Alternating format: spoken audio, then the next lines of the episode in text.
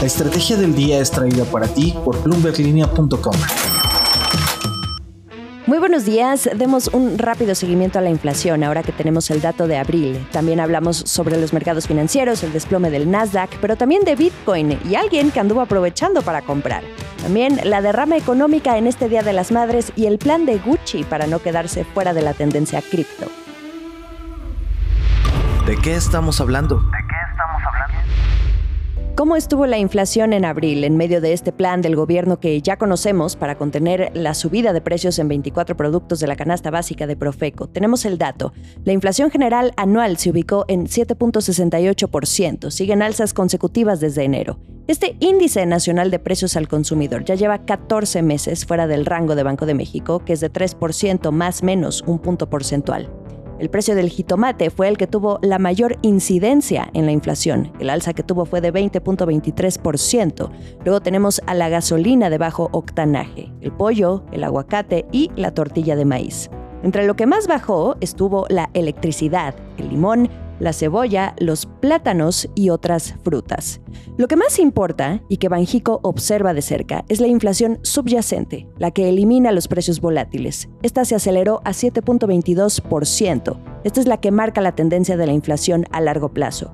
Los bienes están presionados, viendo una gran parte del alza en los alimentos procesados. Hemos escuchado en los últimos días que el impacto del plan antiinflación del presidente va a tener un efecto acotado muy temprano para saberlo. Esto se proyecta a seis meses. Puede funcionar, puede no funcionar.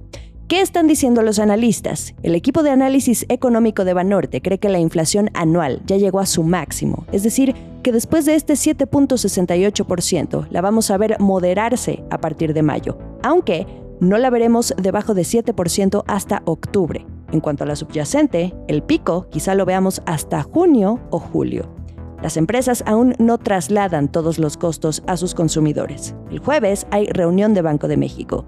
En un contexto donde tenemos a la Fed en Estados Unidos subiendo tasas, se espera que la decisión sea un alza de 50 puntos base a la tasa de interés de referencia, un tono halcón. Se espera que el Banco Central mexicano siga con este ritmo de 50, no solo en mayo, sino en su reunión de junio, agosto y septiembre, aunque no se descarta un alza mayor de 75 básicos acciones y reacciones. Vaya inicio de semana para los mercados financieros, sobre todo en Estados Unidos. Hablando de la Fed, hubo un desplome generalizado en medio de la preocupación por su capacidad de controlar la inflación sin que se caiga en recesión. El S&P 500 cayó a su nivel más bajo desde marzo del año pasado. También hubo un desplome del Nasdaq que agrupa a las empresas tecnológicas. Este índice suma tres días de fuertes ventas de acciones, lo que le está haciendo perder 1.5 billones de dólares en valor de mercado. Es su mayor caída de tres días desde septiembre de 2020, según datos de Bloomberg. En lo que va del año, el Nasdaq ha caído un 25%. Esta venta masiva de acciones está pegando a todos por igual, incluso a las Big Tech, como Microsoft, cuyo valor de mercado cayó por debajo de los 2 billones de dólares por primera vez en casi un año, desde junio del año pasado. Las acciones de Microsoft hoy acumulan una caída de 21% en lo que va del año. Bitcoin no se salva del entorno de preocupaciones que vemos en los mercados. El lunes amplió sus pérdidas cayendo por debajo de los 31 mil dólares por primera vez desde julio de 2021. Poniéndolo en perspectiva, es una caída de más del 50% desde el máximo histórico de 69 mil dólares que registró en noviembre. Hay una huida global de inversiones arriesgadas. Solamente el lunes Bitcoin cayó 11%. Tenemos las declaraciones de un inversionista, Michael Novogratz, quien dirige el fondo Galaxy Digital Holdings, él advierte que aún falta que las cosas empeoren un poco más antes de mejorar. Dice que las criptomonedas probablemente coticen de forma correlativa al Nasdaq hasta que se logre un nuevo equilibrio. Por cierto, en medio de esta caída de Bitcoin, El Salvador aprovechó para comprar unos 500 Bitcoins. El presidente Nayib Bukele anunció esta adquisición en su cuenta de Twitter y dijo, El Salvador just bought the dip. La transacción fue con un precio promedio de 30.744 dólares por Bitcoin, es decir, un 9.6% menos del valor del cierre del domingo, cuando Bitcoin andaba en los 34.000 dólares. Con esto, el gobierno de El Salvador ya ha comprado unos 2.300 bitcoins valuados en 70 mil millones de dólares. Esto es el dato del día. En México hay más de 35.2 millones de mexicanas que son madres. A dos años de la pandemia, las cámaras de comercio anticipan un muy buen gasto este 10 de mayo, aunque quizá aún insuficiente contra lo que veíamos antes de la llegada del virus.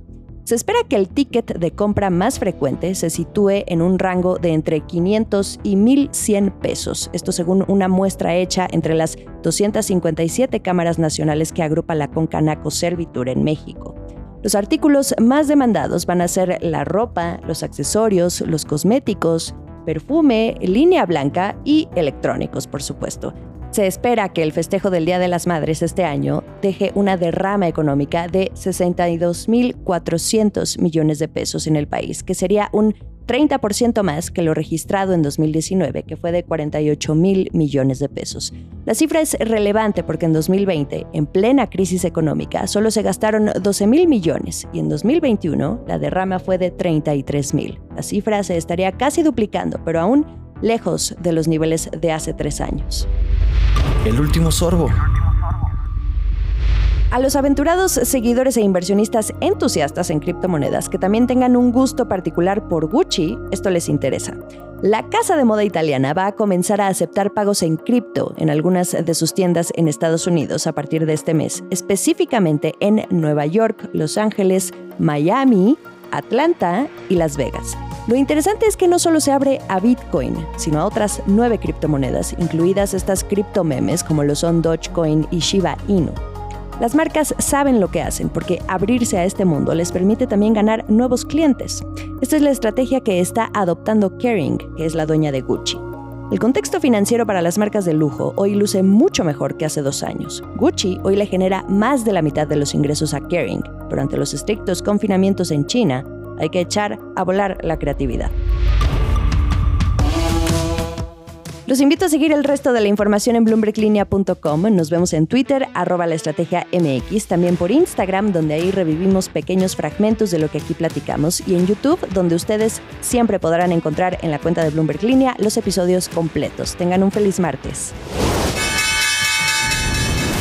Esta fue la estrategia del día, escrito y narrado por Jimena Tolama, producido por Arturo Luna y Daniel Hernández. Que tengas un día muy productivo.